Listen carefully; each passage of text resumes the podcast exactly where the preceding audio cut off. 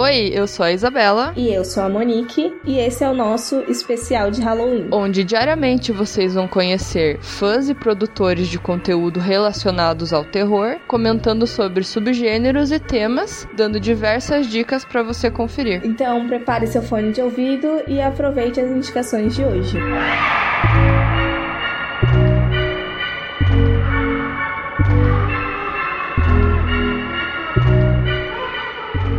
Olá a todos e todas ouvintes aqui do Horrorizadas Podcast. Antes de tudo, eu gostaria de agradecer às meninas pelo convite e dizer que realmente é um grande prazer poder participar desse episódio. Bem, meu nome é Matheus Freire e administro uma página sobre cinema no Instagram que é o A Film for a Day focada não só em cinema de terror, mas sim filmes em geral. E mas de certa forma tentando fugir um pouco do convencional de páginas que a gente encontra aos montes pelo Instagram.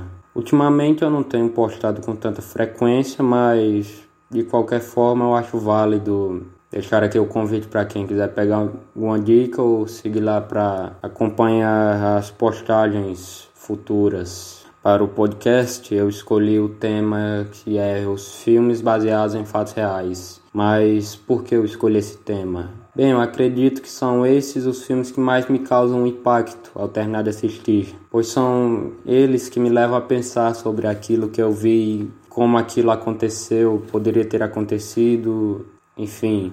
E o filme que eu escolhi foi o, o Estrangulador de Rillington Place, que no título original chama-se Ten Rillington Place, lançado em 1971 e dirigido pelo Richard Fleischer. O filme foi adaptado pelo Clive Exton, a partir do livro homônimo, o Ten Rillington Place, né? Que foi escrito pelo Ludovic Kennedy. Esse Ludovic Kennedy participou do filme como consultor técnico na produção. Vale aí a curiosidade. E esse filme é baseado no caso de vida real de um serial killer britânico chamado John Reginald Halliday Christie.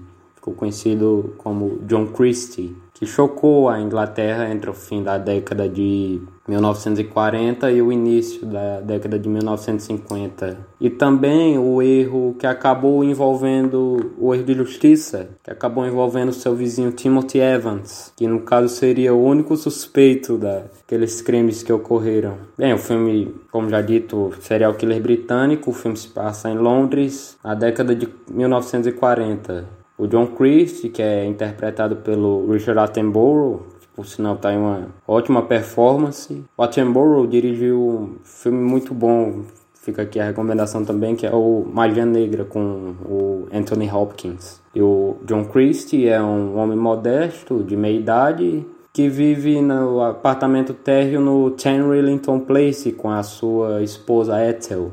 Aí o seu comportamento esconde o fato de na, dele ser um serial killer. E sua maneira de operação é agir como aquele senhorzinho, né, na sua idade que possui algum conhecimento médico. Ele atrai suas vítimas são mulheres inocentes, né? Com o um pretexto de curá-las, ele traz as vítimas para o seu apartamento, deixa-as inconscientes com gás, acaba estrangulando-as e descartando os seus corpos. Na primeira cena do filme, a gente já conhece como esse nobre senhor realiza os seus serviços. Logo em seguida, a gente acompanha a história do casal Timothy e a Barry Evans quando eles se mudam para o Ten Rillington Place. A gente acompanha a história e os conflitos desse casal no apartamento e como o John Christie vai acabar se envolvendo com eles e, e como vai a, findar a história desses crimes que ocorreram. Pelo comportamento exagerado do Timothy, ele acabou sendo o único suspeito por aqueles crimes que o, o John Christie cometeu. E a gente vai acompanhando isso melhor ao decorrer do filme.